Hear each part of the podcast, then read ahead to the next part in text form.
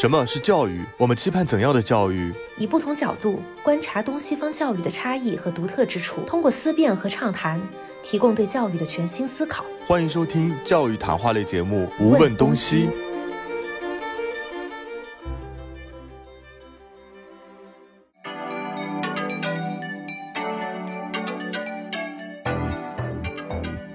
就有一些听众朋友们会看到我们的这个 logo 啊，整体有了一些大的翻新。另一方面呢，我们可以找到那个教育界不同的朋友，然后来进行一些更加针对性的访谈内容。所以我们也有一个新的想法，就是我们可能在微信上会建立一些听友群。Hello，各位听众朋友们，大家好，我是主播 Reno，我是 Sky，欢迎再次来到我们本期的无问东西。教育谈话类节目，很久没有和大家进行一期对谈节目了。是的，我们前段时间一直都是在采访不同的嘉宾，然后我们两个人的对谈好像就有一点停滞，所以呢，这一期将会是一个由我跟 Reno 一起来对谈的一期节目。是前一阵很高兴我们在上海啊，终于碰上了。那么这个我先我先跟大家说一下这个背景啊，啊，Sky 的话呢，他从澳洲来到了国内进行一些这个探亲啊之类的。呃，是探亲对吧？我没说错，不要到时候 说错了你的回程目的。不用说的这么正式，感觉好像是一个很正式的事情。对，就是嗯，给自己放了一个相对比较长的假，然后也是三四年没有回国了，所以就回来啊见见亲人，然后同时也是见见朋友。当然，很重要的事情也是终于可以跟 Reno 大哥线下面对面的进行一些一些交谈。是，可能有些听众朋友不知道，就其实 Sky 老师的话呢，他是我们呃节目的第六期的嘉宾，当时我是在网。上找到他之后，哎，就跟他聊了一下，他也很乐意加入这一档播客节目，那么就成为了另一位这个主播。呃，但是的话呢，其实我们的播客。呃，如果不是经常 follow 来听的话，有些听众可能会有些，呃，迷茫，就会觉得说，哎，一会儿就是呃，我跟 Sky 老师去聊了，一会儿怎么又变成了跟另外其他嘉宾的聊？所以呢，在这一期的节目当中，会和大家介绍一下我们目前节目内容的这样的一个框架啊，以及我们在近期有一些小小的这个改变。其实有一些听众朋友们会看到我们的这个 logo 啊，整体有了一些。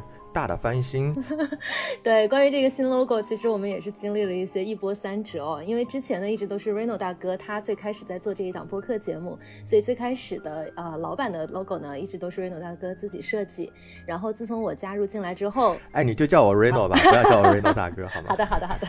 对，然后自从我加入进来之后呢，因为本人呢平时也喜欢画点小画什么的，然后也就自己画了一点小的插画呀，然后对 logo 也有一点点小的改动。嗯，但是呢，毕竟我。我不是专业的设计师，所以呢，为了我们的节目一个专业性的呈现，以及好像让我们的节目在各个平台上最后播放出来的一个视觉效果能够更好，我们呢也对我们的 logo 进行了调整，也专门请了专门的设计师给我们设计了新的这个无问东西的 logo。嗯，我本人还是很喜欢的啦。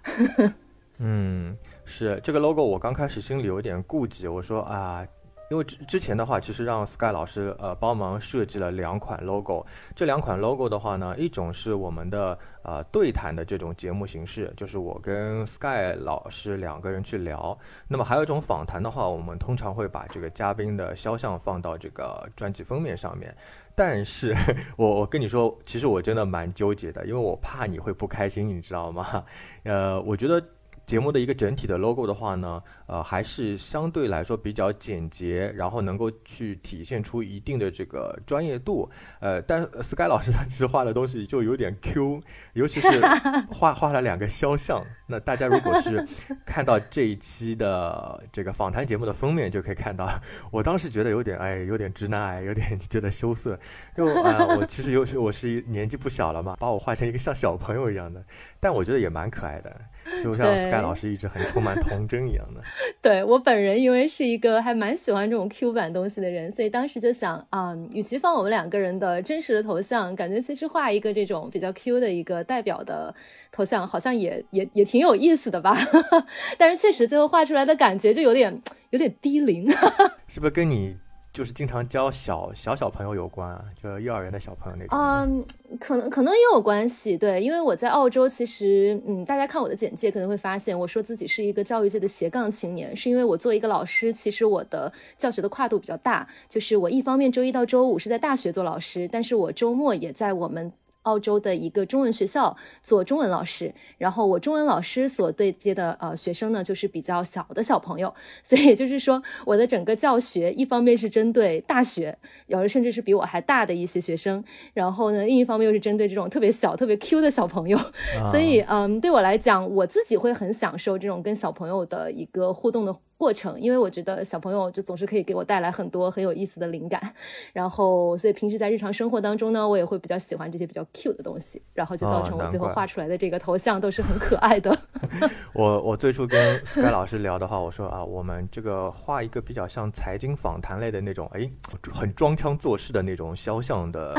这个 logo，然后他 biu 出了两个 Q 版，不过也挺好的，我觉得这个让大家一看上去就会比较的轻松，对吧？不然。谈到教育这个东西，好像就是觉得一直很严肃、很沉重一样的，所以呢，是的，是的，是的。嗯，我觉得作为对谈的一个封面挺好的，但是作为这个主 logo 的话，嗯，就是还是太 Q 了。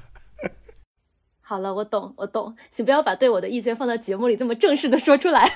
啊，没有没有，所以大家其实就知道了，我们有这个对谈和访谈的两种的形式嘛。我觉得这种形式挺好的。嗯，是的，从我们俩个人来讲的话，还是蛮享受这个过程的。因为一方面我们可以对同一个问题，我们两个人之间有一些探讨；另一方面呢，我们可以找到那个教育界不同的朋友，然后来进行一些更加针对性的访谈内容。嗯，我觉得这样的一种节目方式，也是想尽我们的所能，给到各个听众朋友能够更多角度的一些探讨吧。对对对，你看这个 Sky 老师已经是轻车熟路老司机的一个主播了啊？什么？我说你轻车熟路老司机的感觉了，并没有，并没有。而且这种内容形式有一个好处，就是如果哪一天 Sky 老师他又飞回澳洲，对吧？然后我又碰不到他，他包括现在我也碰不到他，他一直在深圳。那这样子的话呢，如果是访谈类的东西，或者说呃对谈的话，我们都可以就是呃比较游刃有余的去给大家呈现更多哎不同类型的这个节目的形式嘛。对，那我要问你了啊，这个你现在做主播之后的感受是什么呢？就是以前你自己有没有正儿八经的？主持一些这种播客节目之类的。哇，我接触播客这真的还是第一次，就是从你找到我做嘉宾那个时候，我才第一次接触播客这个行业。然后也才是第一次发现，哎，还挺有意思，原来还可以这样子做。因为我自己其实从来没有做过媒体相关的工作，但是可能跟自己成长经历有关吧。就是从小的时候就经常会去主持一些学校的大大小小的活动，然后大学的时候呢做兼职也会去主持一些外面的商演活动。所以其实这种就是我并没有说去嗯抗拒这个声音的作为媒介来传导一些思想的这样一种形式。嗯，当然我自己做主播之后的感受吧，就是会觉得自己还是有很多的瓶颈。一方面是专业性方面，然后另一方面也是嗯对教育这个行业吧，因为始终我还是一个比较谦虚的态度，就觉得自己还是不够说有足够的经验。所以我也很开心，我们的节目可以是有一种访谈的形式，因为。我们作为主播自己，可能在一些问题上会有一些局限性，但是呢，我们可以访谈到一些我们觉得还不错的一些啊，可能有的是大咖，有的是嗯比较有想法的人，然后也来丰富一下我们的话题，我觉得还是蛮好的。就简而言之，我们两个人单聊就有点尬，就聊不出太多的东西。有，对，因为我俩都还不够专业。是的，这个确实实话实说是这样子的。虽然我们都从事教育行业，但这个东西话题太丰富，内容也太多了，对吧？光靠我们两个人对谈也不一定能够给到大家非常呃专业的一些这个内容啊。我一直觉得说做一档播客节目的话，除了说有趣有用的话，还要这个是比较有一定的专业度啊。不然说我们没有在某一个领域当中深耕过的话，那我们给到大家的建议也好，或者分享出来的内容也不足信，对吧？是的，是的。对你刚才说你其实没有。很正儿八经的接触过就是播客嘛？那你之前有听过一些什么 podcast 啊，或者你小时候有听一些广播电台的？哦，有的。我记得我初中的时候会经常听深圳的几个那个广播电台，然后去了国外之后我会听 podcast，然后但是嗯，我在海外听 podcast 主要就是听本地的一些比较有趣的一些杂谈，就是一些吐槽类的。因为有时候之前像嗯上学啊，然后上班路上开车时间比较长，我觉得听一档这种挺有意思的吐槽还是挺有趣的。所以最开始我。接触播客，我并没有想到说播客可以是一个相当于一个专业意见或者是一个嗯比较专业领域的一些探讨的这样这样的一个一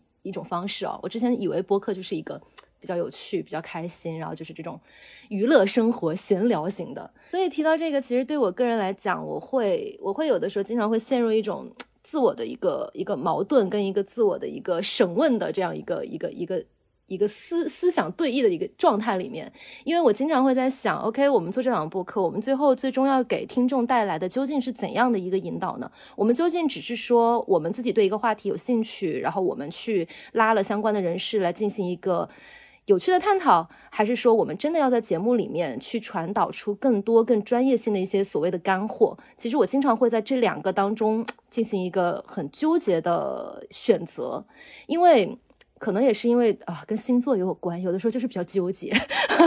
就是我会很担心，有些听众会抱着一种啊，我们今天，比如说我们今天假设要聊一个关于啊，比如说关于民办学校一个在装检下的制度的调整啊，假设有这么个话题，那我就很好奇了，那听众朋友到底是带着一个怎样的心态过来听？他呢是只是想听一个能够引起他共鸣的吐槽？还是说他真正是想听到一些真的很专业的干货，能够给到他作为行业，比如说他是一个行业从业者，能够给到他更加清晰的指引。我会经常会站在这个角度去想，然后就会让自己陷入到一个比较纠结的状态里面。我不知道 Reno 你会不会哦？呃，你偶像包袱太重。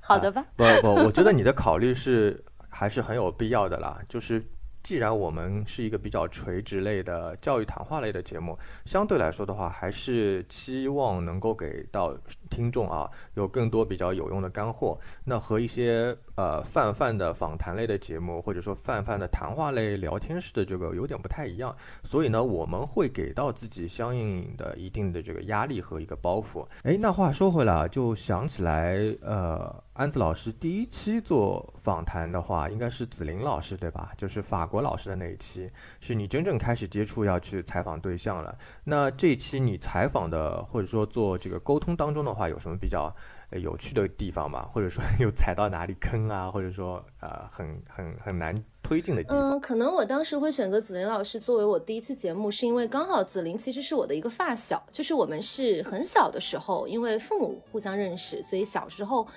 嗯，有一起玩耍过，但是长大之后就一直没有联系，就直到我们都在不同的对，等于我们都在不同的国家，然后也都在不同的国家啊定居了，然后也有自己的生活，然后也是父母之间一联络，突然发现，哎，怎么你们俩好像都是在做老师，然后都在不同的国家，哎，那你们联系一下，然后所以才几年前跟他慢慢有了联系。然后其实联系上的时候已经是疫情了，所以其实等于是我跟他一直本人也并没有在啊面对面的见过，嗯，就约了很多次，但是因为疫情他没有办法来澳洲，我也没有办法去法国。嗯，所以是挺遗憾的一件事，但是就感觉好像，嗯，隔了这么多年，但是我们在互相聊天还是有很多的共鸣，所以也是因为基于是熟人吧，最开始做这一期，我感觉，嗯，相对会比较的没有那么的困难。一方面是在聊这个话题方面，就是我们可以更加的开诚布公的去发表出自己的一些真正的想法；另一方面也是在这个沟通的一个这个语言节奏上，我觉得因为前期是有足够多的沟通基础了，所以在这个后期的这个真正录节目的沟通方面，节奏感也会比较舒服一些。嗯，然后我刚刚也要插播一下，刚刚 Reno 大哥突然叫我叫安子老师。哈哈哈 对，呃，我觉得我得跟听众朋友说一声，听众朋友可能觉得，哎，这个人好奇怪，怎么这么多名字？嗯，没错，因为我叫安子，也叫 Sky，所以嗯，大家要习惯，习惯一下就好了。我现在还在习惯当中。对，其实其实我也会，我也会觉得很很很很很神奇，因为因为在澳洲，其实大家就是嗯，就是。白人朋友就是只讲英文的朋友都是叫 Sky，就我就很习惯了，包括工作环境都是叫 Sky，但是就是因为我的微信嘛，就叫安子 Sky，所以。一些是会讲中文的朋友都叫安子，对，就是经常就是一下叫我安子，一下叫我 Sky，我自己是很习惯了。但是突然间想到，我们这一期既然是嗯公开给所有的听众朋友，让大家更加了解我们的节目，我觉得有必要要说一说。没错，我又叫安子，又叫 Sky，都是我。哎，那你上次跟子林老师聊完之后的话，还有一期节目是。啊，跟包子小姐对吧，在德国的一位宝妈妈，这一期我觉得收听的播放率也蛮高的了。啊，我觉得特别感慨的一点是要跟听众朋友们说一下，呃，当时 Sky 老师的话是在呃年初一对吧？是年初一还是大年？对对对对，大大年初一的晚上。OK，大年初一的晚上 跟包子小姐一位宝妈在呃隔空连线。那当时那位宝妈她是在德国，然后 Sky 老师他是在深圳嘛。我非常感慨的一点就是他们在聊的时候，聊到一半背后就响起了这个爆竹的声音，乒啪乒啪。啊，虽然正式节目播出的时候我把它。切掉了，就是为了考虑到这个节目就更简练一点嘛。但当时我其实很喜很想把你们的这个鞭炮声把它放进去，所以我觉得今天咱们这期呃比较闲聊的节目，我会把这个声音放进去，让大家感受回味一下。其实那个时候你跟他也蛮难约，对吧？对我跟我跟包子小姐感觉从最开始接洽到最后实际约到，跨度差不多会有两个月的时间。因为我记得我是在回国前就已经先联系了，然后整个隔离期间，我隔离了二十一天。其实那个时候对我来讲是一个还蛮适合录播课的时间段，但是跟包子那边就很难去碰上这个时间，因为毕竟他们家宝宝三岁，他可能就是是自己在带孩子，所以这个加上又有时差，这个时间还是比较难对的。所以最后终于约上了，然后最后是大年初一的晚上，对。但是对我个人来讲还是蛮有意思的，因为我记得那个时候。很有趣的时候，就是我们正好在聊到这个关于呃，在海外的华人对这个中国文化哪方面是觉得特别特别感慨，或者是特别特别希望自己的下一代也能够保留呃，能够保留跟感受的时候，这个时候正好我的后面一直在烟花，可见好像这个鸡娃的现象，无论是在国内还是在国外都会有哦。啊，可能听众朋友现在听到我的这个背景音里如果有轰隆轰隆的声音啊，也不要见笑了，因为呢，我们今天的录制啊，真的是一个非常特别的日子。今天呢，正好是大年初一，也非常感谢包子小姐在这个非常非常团聚的日子里能够抽出时间参与我们的节目，所以请听众朋友们见谅啦，我们的这个背景音里面可能会随时有非常热闹的烟火声啊。所以我们也有一个新的想法，就是我们可能在微信上会建立一些听友群，对我们节目一直有支持的朋友，能够大家欢聚一堂，然后在我们的群里呢，可以一起来畅所欲言。当然，在我们的群里面，你够了，你能真正剪音乐而不要自己唱吗？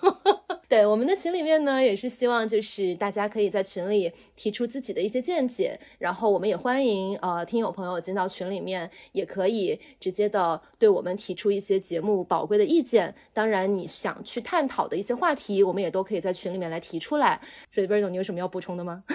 有啊，就是大家在听友群里面可以打赏了。好实际 哟！对对对，Sky 老师，Sky 老师还是比较含蓄一点，那我就直接一点吧。就是进听友群的朋友们呢，可以通过这个爱发电来给我们用爱发电。那个是这样子的，就我们这个听友群呢，不单单是说啊，你加进来之后的话。嗯，可以通过爱发电这种形式对我们进行一个支持。那更多的话呢，也是希望我们今后的节目的一些选题啊，可以从这个听众中来，然后真正的去帮到一些听众朋友们去解决或者说解惑一些关于教育类的一些问题。那么在这个听友群当中的话，大家也可以啊，把自己对于教育的一些困惑啊，不管是零到三低幼阶段啊，还是说这个。呃，七岁到十二岁的这种小初高年龄段啊，都可以把这些困惑给抛出来。那么的话呢，我和 Sky 老师的话也会帮助大家去解决这样的一些问题。呃，除此之外的话呢，我们在每一期节目播出之后，哎，会尽量把这一期节目的一个精华用。将近一百四十字左右一个文字的形式发到这个听友群里面啊，让大家更及时的能够去了解这一期节目的干货在哪里。所以呢，在这里也希望大家能够啊，在收听到本期节目之后的话，通过。啊，喜马拉雅电台、小宇宙或者说 Podcast 的平台的下方的这个 Show Notes 当中的话，大家可以去找一找这个爱发电的一个平台。好的，那么这一期节目呢，我们其实也就是想告诉一下大家关于我们的这一档节目的变化，以及一些作为两个主播一直合作以来的一些想法。然后，其实我们的节目录到现在呢，也就只有短短的二十五期。然后，在众多的这个播客节目当中，我们这个数字并没有什么特别值得去称赞的地方。嗯，我跟 Reno 的感受呢，就是就如同教育这个话题、这个行业本身一样，是需要默默的去生根。我相信我们俩在这个坚持做这档节目。之下，一定会遇到更多的知音。所以也希望对我们的这个节目有一些共鸣或者有一些看法的朋友加入我们的微信群。然后我们二零二二年这个。到现在也不新了啊！本来想说新年，突然发现也不新了啊！就二零二二年，我们继续再接再厉。当然，如果未来还有一些新的变化，我们也会跟大家分享。嗯，也感谢大家收听我们本期的节目，那我们就下一期再见。好，拜拜，拜拜。